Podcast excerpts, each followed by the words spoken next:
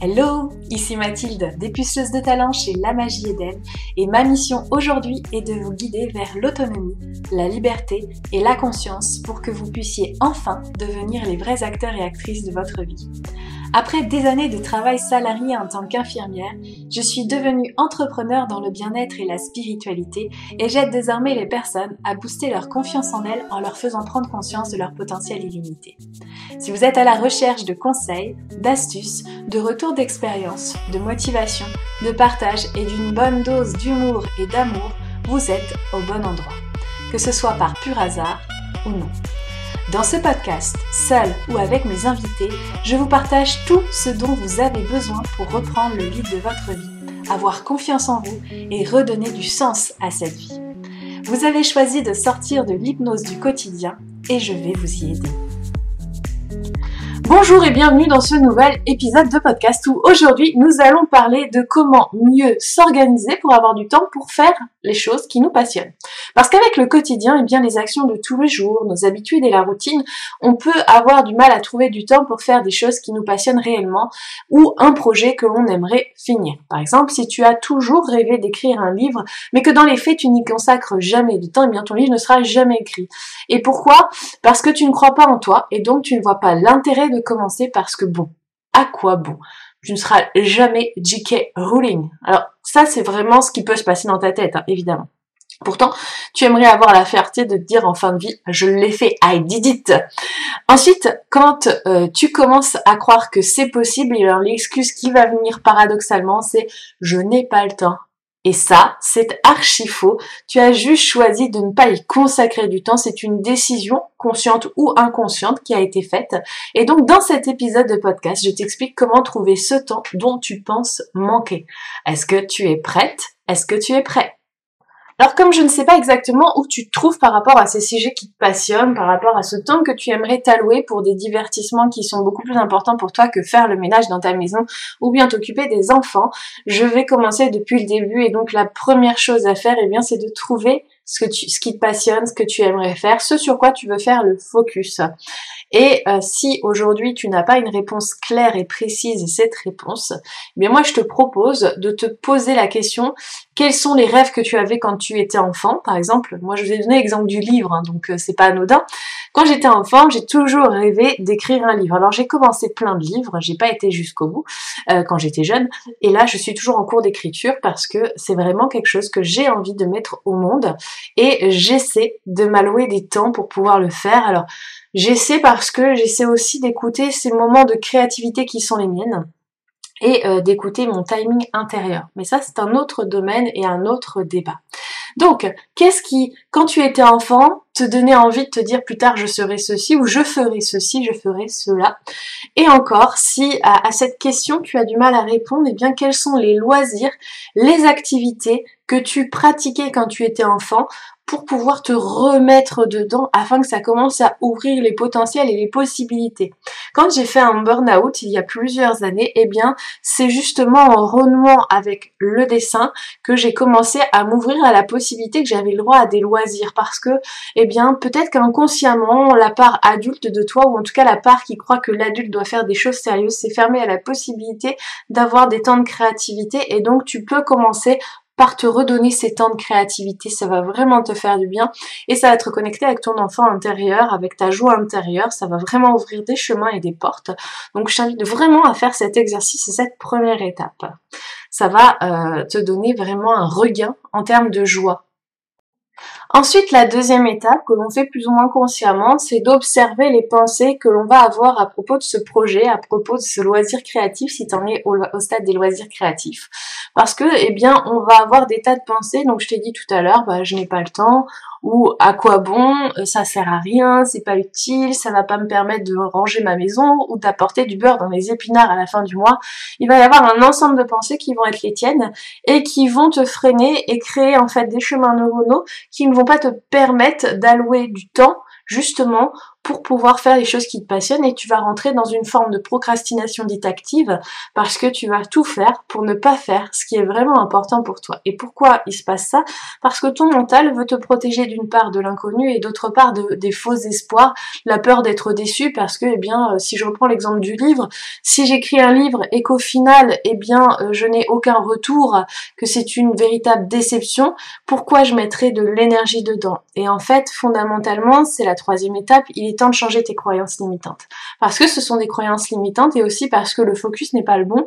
Euh, quand je choisis d'écrire un livre, c'est parce que j'ai envie de me dire à la fin, je l'ai fait. Et l'objectif, c'est pas que le livre soit célèbre ou autre, c'est de se dire, j'ai réussi à écrire un livre, pourquoi pas à le publier, l'éditer, l'auto-éditer en fonction de tes projets. Et euh, déjà, en fait, ça, c'est un premier pas. N'oublions pas que c'est en forgeant qu'on devient forgeron, c'est-à-dire que c'est à force de faire, c'est à force d'écrire, c'est à force de peindre que l'on devient de plus en plus bon. Donc vraiment, c'est important d'aller voir ça. Donc pour changer tes croyances limitantes, eh bien je t'invite à écouter le podcast sur les croyances limitantes qui va te donner toutes les clés pour pouvoir le faire. C'est euh, dans les épisodes précédents et euh, on va pouvoir continuer avec l'étape numéro 4. Donc en principe, dans cette étape, tu euh, as l'état d'esprit disponible pour pouvoir créer des actions, pour pouvoir mettre en place des choses et pour pouvoir aller de l'avant. Alors il faudra parfois revenir sur tes pensées parce que, eh bien, les pensées c'est comme les nuages dans un ciel, elles vont et viennent et parfois on va leur apporter du crédit, parfois pas.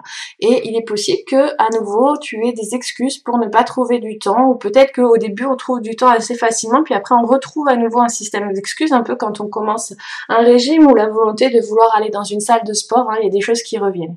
N'empêche que, à ce stade-là, une fois que tu as travailler tes croyances limitantes et que tu te dis ouais j'ai vraiment envie de le faire, ouais je veux le faire, eh bien il est temps de créer de la place.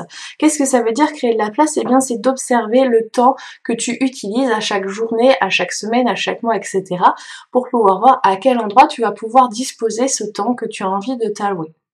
Si euh, tu te rends compte que tu n'as absolument pas de temps, peut-être que c'est l'opportunité pour toi de déléguer. Je t'invite à utiliser la matrice d'Eisenhower euh, qui dit que chaque tâche, elle est notée soit urgente et importante, soit urgente et non importante, soit non urgente, non importante, soit importante ou non urgente. Hein, il y a quatre façons de faire. Et en fait, quand c'est non urgent et non important, c'est la possibilité de pour toi de déléguer. Pourquoi pas de donner des responsabilités à tes enfants si tu as des enfants. Pourquoi pas leur permettre ça. Et puis, euh, si tu as envie que ton conjoint ou ta conjointe euh, fasse un peu plus de tâches ménagères, par exemple dans la maison, je t'invite à pas être aussi exigeante que tu peux l'être avec toi-même, parce qu'il ne fera pas de la même façon que toi, ou elle ne fera pas de la même façon que toi. Toutefois, elle sera là pour essayer de t'aider, te motiver. Je t'invite aussi à leur parler et de leur dire ok moi je veux faire ça. Est-ce que tu veux bien euh, me donner ce temps euh, pour que je puisse euh, bah, reconnecter avec cette part là et tu verras qu'en fait les gens quand tu leur demandes de l'aide très très souvent ils acceptent. Quand ils refusent ils ont probablement des bonnes raisons. Et peut-être que c'est pas la bonne chose en fait à, à mettre en place et que c'est autre chose que tu peux leur déléguer.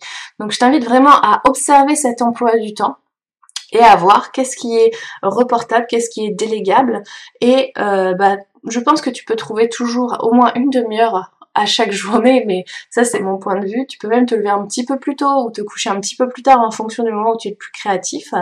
Et, euh, et tu verras que au final, on trouve toujours du temps si on a décidé qu'on avait du temps.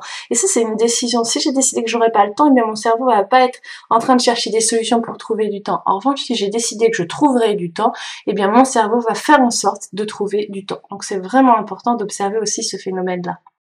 Une fois qu'on a trouvé des créneaux horaires, il est temps de faire un plan d'action. Pourquoi il y a besoin de faire un plan d'action Pour pouvoir voir en fait les étapes par lesquelles on va passer?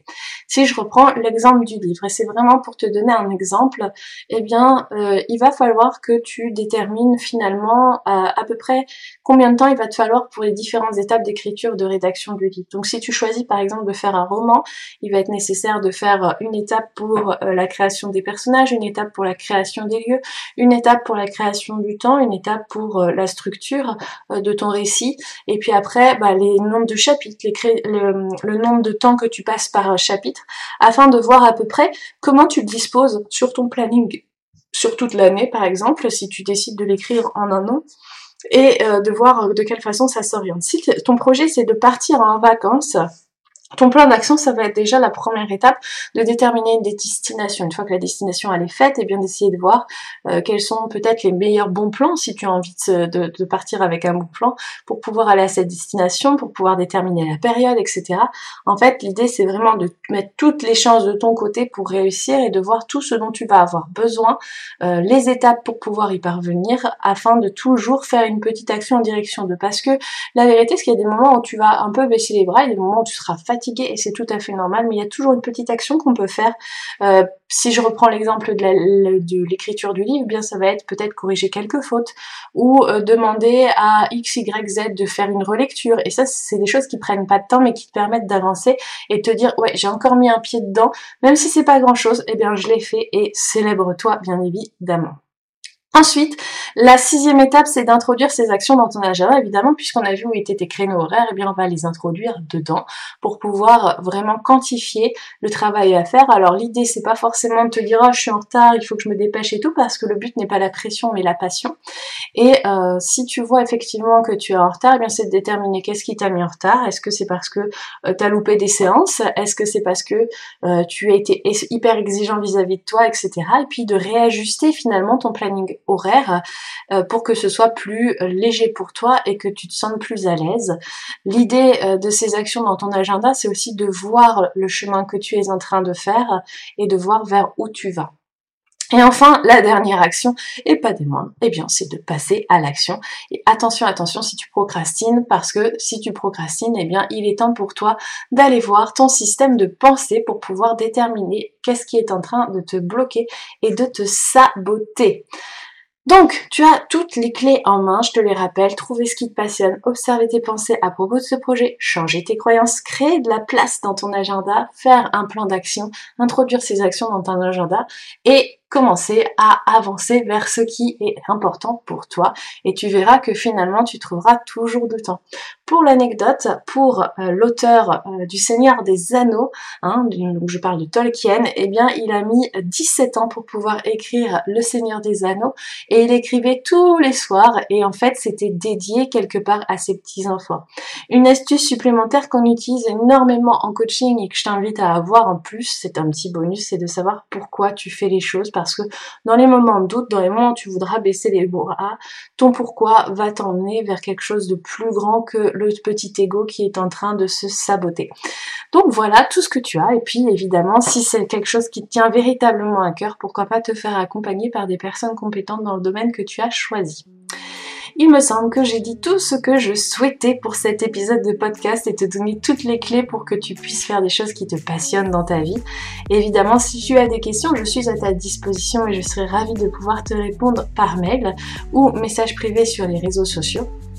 Et euh, si tu as aimé cet épisode de podcast, ou si tu connais quelqu'un qui remet toujours à plus tard quelque chose qu'il a vraiment envie de faire dans sa vie, sens-toi libre de lui partager cet épisode. Et en attendant, eh bien, je te retrouve là la prochaine fois, à lundi prochain, pour la suite des aventures entre nous. À bientôt!